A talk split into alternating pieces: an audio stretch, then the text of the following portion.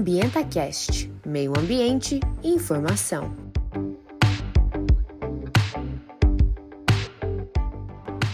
Sejam bem-vindos à nossa segunda parte da conversa sobre demarcação de terras indígenas. No episódio anterior, que está disponível em nosso perfil do Spotify, falamos sobre o que é a demarcação e como ela está ligada à preservação ambiental. Na sequência, vamos nos aprofundar na relação dos indígenas e as terras, com os convidados Márcio Calcói e Rodrigo Turler.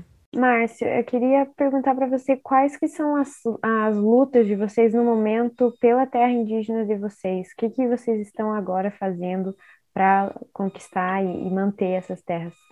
O nosso grande desafio agora, no momento, é a gente poder fazer com que novamente se coloque em votação o marco temporal. Né? A gente precisa aí que, que se coloque com urgência é, essa votação, porque para nós define hoje é, no sul do Brasil mais de 100 terras indígenas. Né? Então, dependendo dessa votação, é uma votação que foi feita em cima de um procedimento na terra indígena Choclen-Lanclanô, né? na região de, de litorânea de Santa Catarina, e o julgamento parte de lá. Então, a gente depende, porque tem muitos processos hoje que estão é, aguardando, né? como se fosse um efeito dominó. Então, hoje a gente né, espera com muita expectativa que se reinicie, né? Após esta é, pedido de vistas aí que foi feito, né? A princípio, é, o marco temporal, como nós falamos, nós estamos de antes de 88 e depois de 88.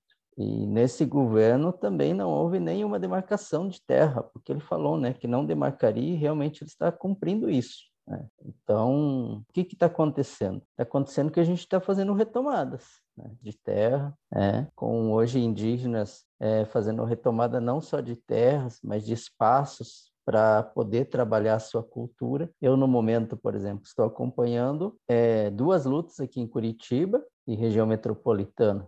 Uma é essa questão do território que eu falei, e a outra é o espaço da Casa de Passagem e Cultura. Então, é a ocupação desses espaços. Não, quando você fala em terra indígena, a gente imagina o indígena lá no interior, mas não, o indígena hoje também está na cidade. E a gente precisa ocupar esses espaços, né? Porque a gente também depende disso hoje. Por exemplo, esse espaço que a gente está fazendo uma luta em Curitiba hoje é principalmente para as mulheres que produzem artesanato hoje na terra indígena. Isso tudo é ligado à questão ambiental, queira ou não queira, porque se tiver a floresta em pé, tem material para se produzir o artesanato. E se tiver o material para se produzir artesanato, essas mulheres e tantos homens, as crianças e jovens que estão aprendendo, eles acabam vindo para fazer a comercialização, para buscar o recurso para retornar à sua terra indígena. Então, esse é um, é um momento hoje que a gente está vivendo.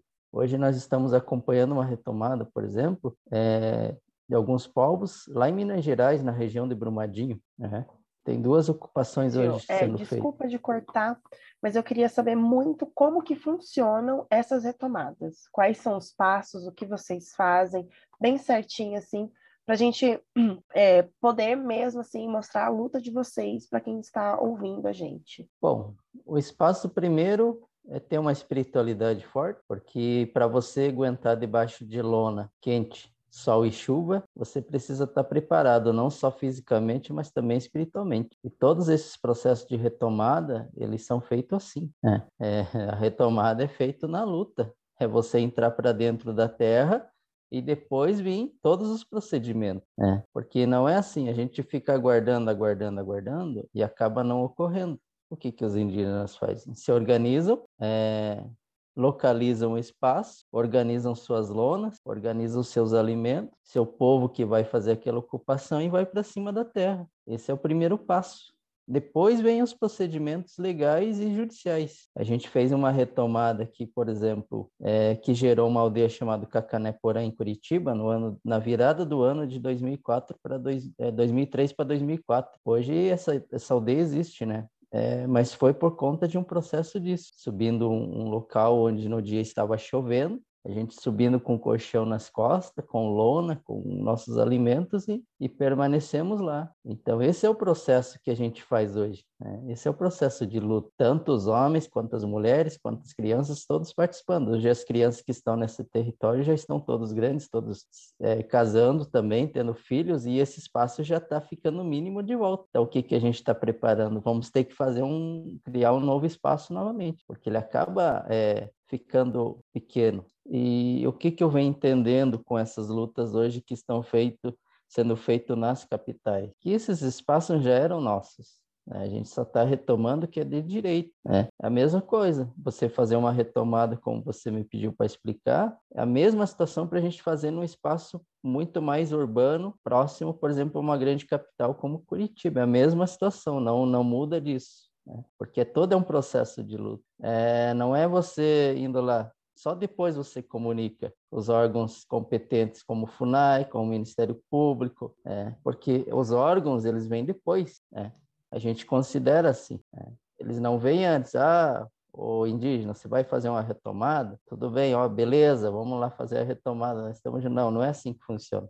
A gente primeiro tem que fazer a ação para depois vir a reação. É, infelizmente esse é o processo e nesse momento é mais Pior ainda, a gente achou que nós não faríamos, porque o governo disse: eu não vou demarcar um centímetro de terra. Então, beleza, então nós vamos fazer retomada para ver se ele não vai fazer. Ele pode até não fazer, mas a gente vai continuar a nossa luta, né? porque a gente imagina se ocorrer uma virada, talvez esse procedimento possa ocorrer. E se caso isso não ocorrer, vamos fazer que nem em vários lugares. Boa Vista, por exemplo, no Paraná. Os parentes já estão lá mais de 15, 20 anos, estão lá, permaneceram. Mangueirinha. Mangueirinha, nós quase perdimos a nossa terra. Conseguimos julgamentos, processos. Depois de 25 anos, a gente conseguiu reconquistar uma das glebas que a gente estava perdendo. E tudo isso é um processo. Esse é o nosso processo de permanência para poder fazer essa luta. É, em Mangueirinha, por exemplo, vocês estavam perdendo essas terras para quem? Quem estava na disputa? Os indígenas contra. Eram pessoas de lá? É, assim, a gente. Mangueirinha, é, a gente tem processo histórico um pouco mais complicado. Né? A gente tivemos aí em 49, né, a questão do governo Lupião no estado do Paraná, que foi feita as chamadas regularização fundiária né? E que isso foi passado para grandes empresas, né? E Mangueirinha teve esse processo de divisão, infelizmente, não só Mangueirinha, como algumas terras no estado do Paraná. Teve esse processo de divisão, né? um recorte na terra indígena. Objetivo é exploração de madeira, exploração agrícola. Então, esse era o objetivo de, de se fazer isso. Né? E ao longo do tempo, depois as nossas lideranças é, foram lutando, lutando, lutando, até que conseguiram judicializar né, o processo, foi para o Supremo Tribunal Federal. É, você vê o tempo, né? 49, tal, vários indígenas naquele período foram expulsos porque questionavam isso, e vários indígenas foram retirados da terra indígena por questionar também, né? Então esse é um processo também o outro lado da moeda, como fala, né? E, inclusive, meus avós sempre foram expulsos porque questionavam é, o que estava acontecendo, porque ele iria para grandes empresas, né? Para grandes políticos da época e foi indo, depois foi feita a judicialização, veio os processos de estudo somente na década de 90 por uma antropóloga chamada professora Cecília Helm e fez todo o estudo, né, de juntamente com os juristas para poder devolver a nossa terra. Né? A gleba chamada gleba B. Né? A gente tinha uma gleba K e a gleba A, gleba B e gleba C, eles dividiram em três glebas e ficaram com a B, que era maior, né? em extensão e inclusive em floresta. E aí acabou que no ano de 2005 a gente conseguiu vencer né, esse, esse processo no Supremo Tribunal Federal. Né? Então, hoje, a princípio, dentro da, da parte legal do marco temporal, que hoje está sendo o grande grande debate, acredito que a gente não está mais incluído nisso. Só que é o seguinte, a gente tem hoje, é, dentro, no mesmo processo territorial ao longo do tempo que ficou toda esse, essa questão, a gente tem processos que identificamos, por exemplo, é, por ele ficar paralisado, mas houve é, avanço, por exemplo, dos poceiros né, da, da época, hoje temos aí em torno de 89 é, pedaços irregular no entorno da terra indígena Mangueirinha. Então, a gente ganhou judicialmente, mas ainda não ganhamos totalmente que seria o território original, né? Por conta disso, por conta que eles ainda estão e a gente continua lutando para poder, é, pelo menos, ou nós fazemos no processo tradicional nossa retomada, ou nós tentamos via legal na, judicial, né, na justiça. Mas a princípio a gente está pensando nas né, estratégias, a gente inclusive já é, né, judicializamos, estamos aguardando os procedimentos legais. É, acredito eu que nesse governo não será feito, né, mas a gente também espera que em algum momento a gente possa fazer novamente. Mas a gente está no aguardo, né, com, né, assim, com expectativa que a gente possa recuperar esses pedaços do entorno da terra indígena Mangueirinha, porque são é, um deles são grandes áreas, assim, por exemplo, você tem uma ideia de água, né? E é o que hoje é uma bacia que é muito é, viável, né? Porque a gente tem as fontes de água, por exemplo. Eu penso muito que a gente precisa, é o momento que a gente faz esses processos de luta, a gente ter água, né? A gente poder recuperar algumas algumas coisas, pelo menos a fonte de água, que é de extrema importância não só para o povo indígena, né? E falando então de, desses espaços, como está a situação das terras indígenas aqui no Paraná agora? Pode ser, Rodrigo? É, então, é, no Paraná tem uma, uma diversidade de situações, né? Uma situação que o Márcio colocou bem, é, que é comum às terras, principalmente demarcações é, mais antigas, né? Então, é, Mangueirinha, Rio das Cobras, tem bastante problema, porque, assim, é, são terras que eram maiores, ainda assim eram reduções do território original já, né, que foram é, reduzidas, foram cortadas, né, elas não passaram pelo procedimento que foi estabelecido na Constituição, que é o artigo 231, né, elas já estavam ali demarcadas, mas só que elas não foram demarcadas integralmente, como, como seria o território tradicional desses povos. A terra, de alguma forma, quando você faz o procedimento do, do estudo do 231, você minimamente é, deve garantir um espaço para a reprodução física e cultural daquele grupo para essa geração e para próximas gerações. Claro que isso no sul do Brasil é difícil, né? Isso garantiria um espaço maior e melhor do que o que está colocado. Né? O que está colocado são terras que não foram, não passaram por esse processo. E hoje, para a gente pedir é, a, entre aspas, ampliação, que na verdade seria um restabelecimento, na verdade, da, do, do território como estava colocado antes, né? na verdade, é, houve um esbulho por parte da população branca ou não indígena, né? nem sempre branca, mas é, que vem dessa concepção eurocêntrica, né, de apropriação é, de um espaço que eles consideram vazio, que não, nunca esteve vazio, né? Porque tem um outro modelo de ocupação, que é um modelo de ocupação de superexploração desse território, ou seja, a ideia do, do sistema capitalista, do agronegócio, é que a floresta é um espaço que não está rendendo para os interesses de um grupo muito pequeno, né? Na verdade, esse espaço é muito mais importante para a grande maioria da população, não só para a população indígena, né? mas para a grande maioria da população. Esse espaço é muito mais importante que seja mantido como floresta. A gente está falando da sobrevivência do ser humano como espécie, né? uma coisa muito mais séria, que infelizmente essas pessoas não têm essa visão. Né? Então, é, quando a gente fala, né, que eu falo entre aspas, ampliação, que na verdade é, é um reconhecimento do, do que é o território tradicionalmente ocupado, ao fim eu acabo respeitar o que está colocado na Constituição, é, eles dizem hoje que é, que, são, que é uma revisão do território. Não é. Né? Na verdade, boa parte desses territórios nunca foram demarcados por, pela via do 231. Né? Então, é, como o Márcio colocou, né? hoje o que tem uma guerrinha é Gleba B, foi uma disputa muito mais até judicial do que uma ação do Poder Executivo, né? Porque a ação do Poder Executivo, que ele é obrigado a fazer, é fazer o estudo a partir do 231.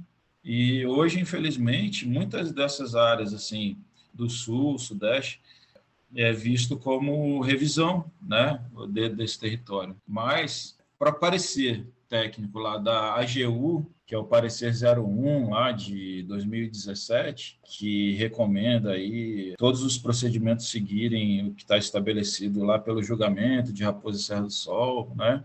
ele mesmo coloca essa questão do esbulho renitente, por exemplo, só que ali não, não coloca assim muito claramente é, em relação à revisão do território, mas coloca em relação ao marco temporal, né? E o que, que é esse esbulho renitente? Que essas comunidades indígenas elas estão sem acessar o seu território original por uma questão simplesmente de que foram expulsos desses locais, né? E nunca puderam voltar. Então, como é que vai obrigar uma população a estar nesse espaço até 88, vamos dizer, né? E de lá para cá, nenhuma retomada então seria reconhecida, né?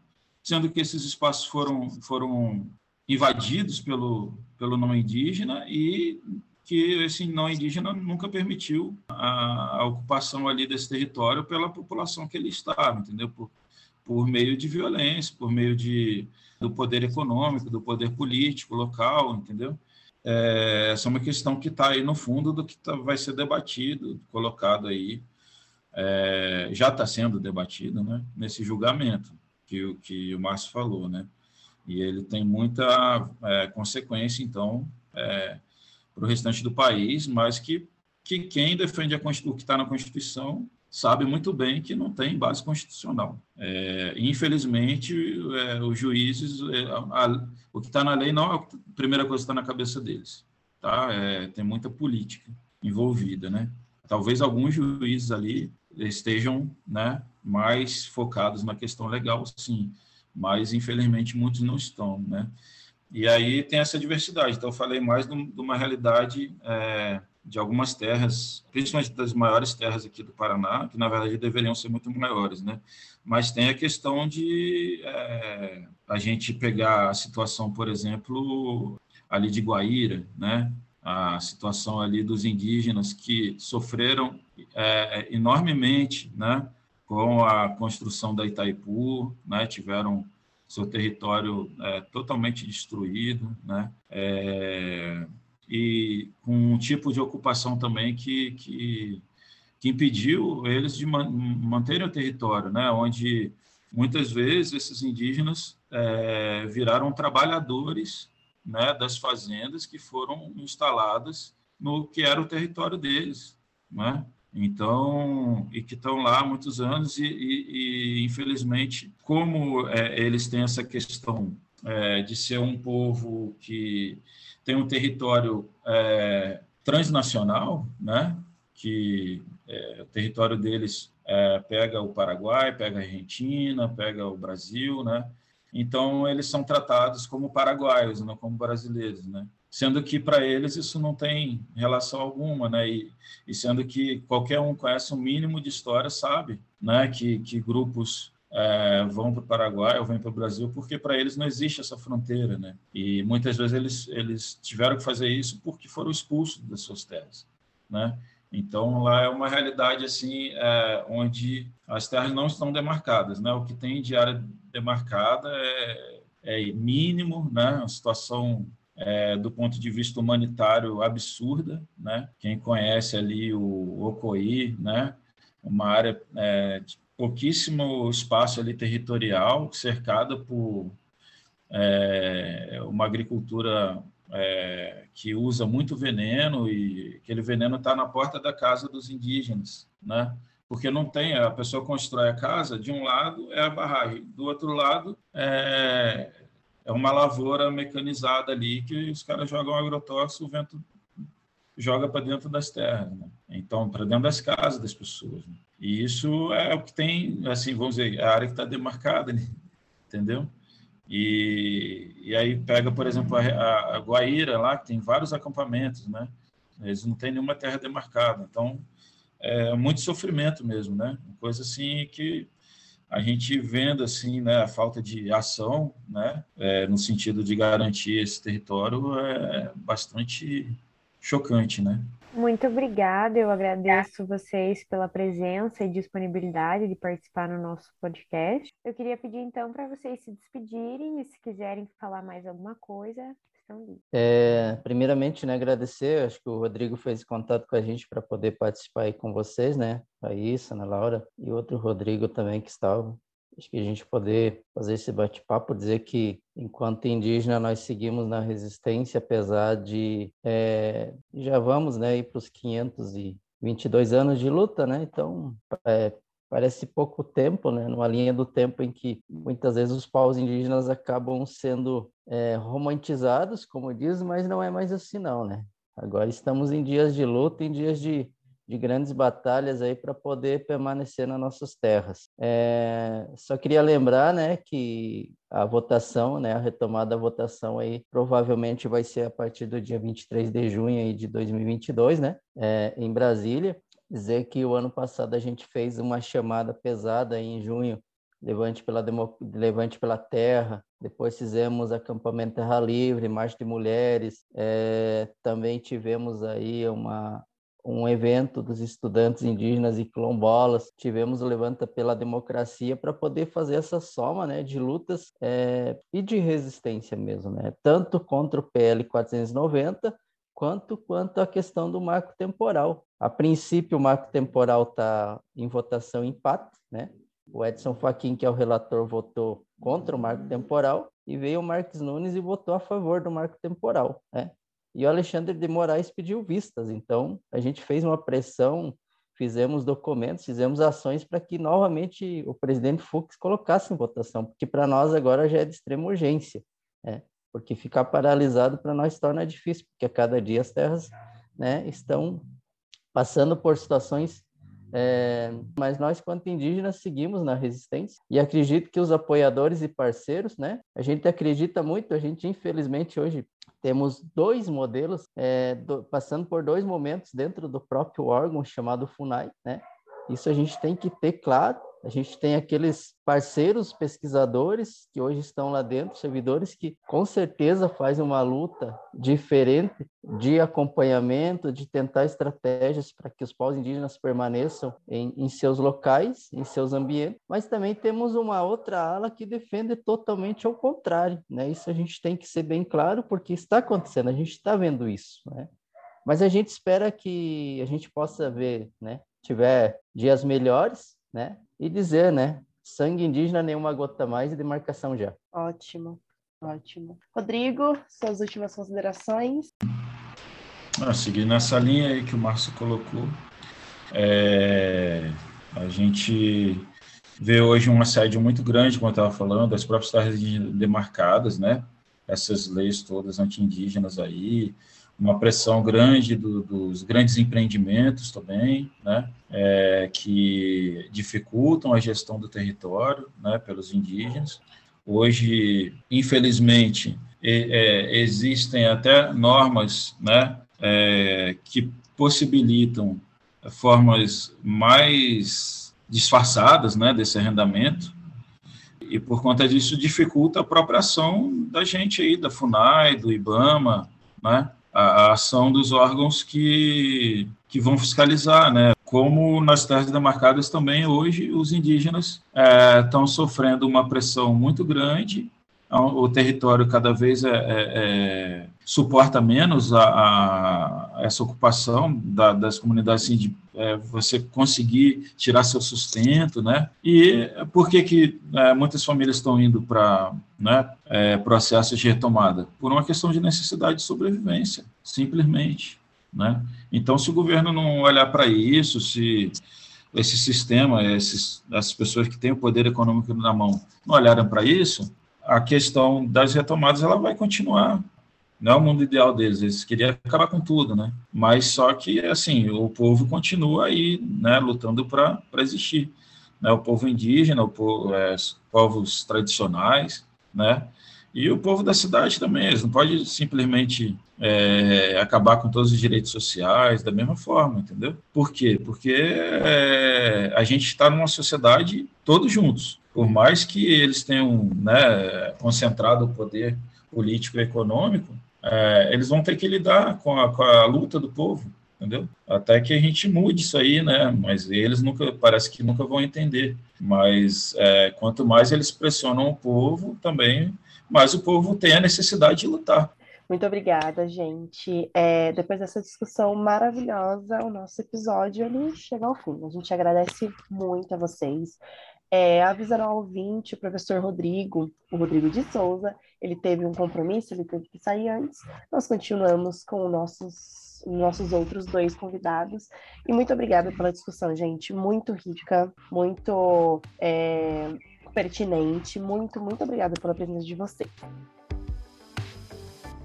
No episódio de hoje, nós falamos sobre a demarcação das terras indígenas e como elas têm ajudado a proteger a natureza. Obrigada por nos acompanhar. Nossos episódios saem toda quinta às seis da manhã. Nos siga em nosso Instagram para não perder nossas atualizações. Até a próxima. Este episódio do Ambienta Cash é uma produção experimental para a conclusão do curso de jornalismo na Unicentro e teve apresentação, produção e edição de Ana Laura Pecker e Raíssa Braga. Supervisão de Everly Pegoraro. Ambienta Cast, meio ambiente e informação.